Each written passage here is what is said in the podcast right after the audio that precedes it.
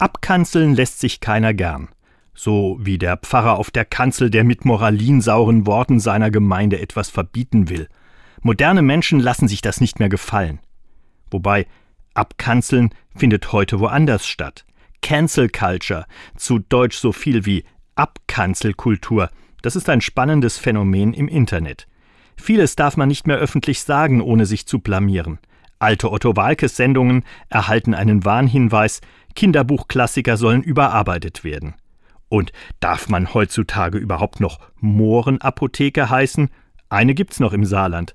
Auf eine andere in Wuppertal wurde vor einiger Zeit ein Anschlag von gewaltbereiten Aktivisten verübt. Dazu bekam der Apotheker den Shitstorm der Community ab. Dass die Mohren als Meister mittelalterlicher Heilkunst hier eher als Kompliment gedacht waren, ist da schnell zweitrangig.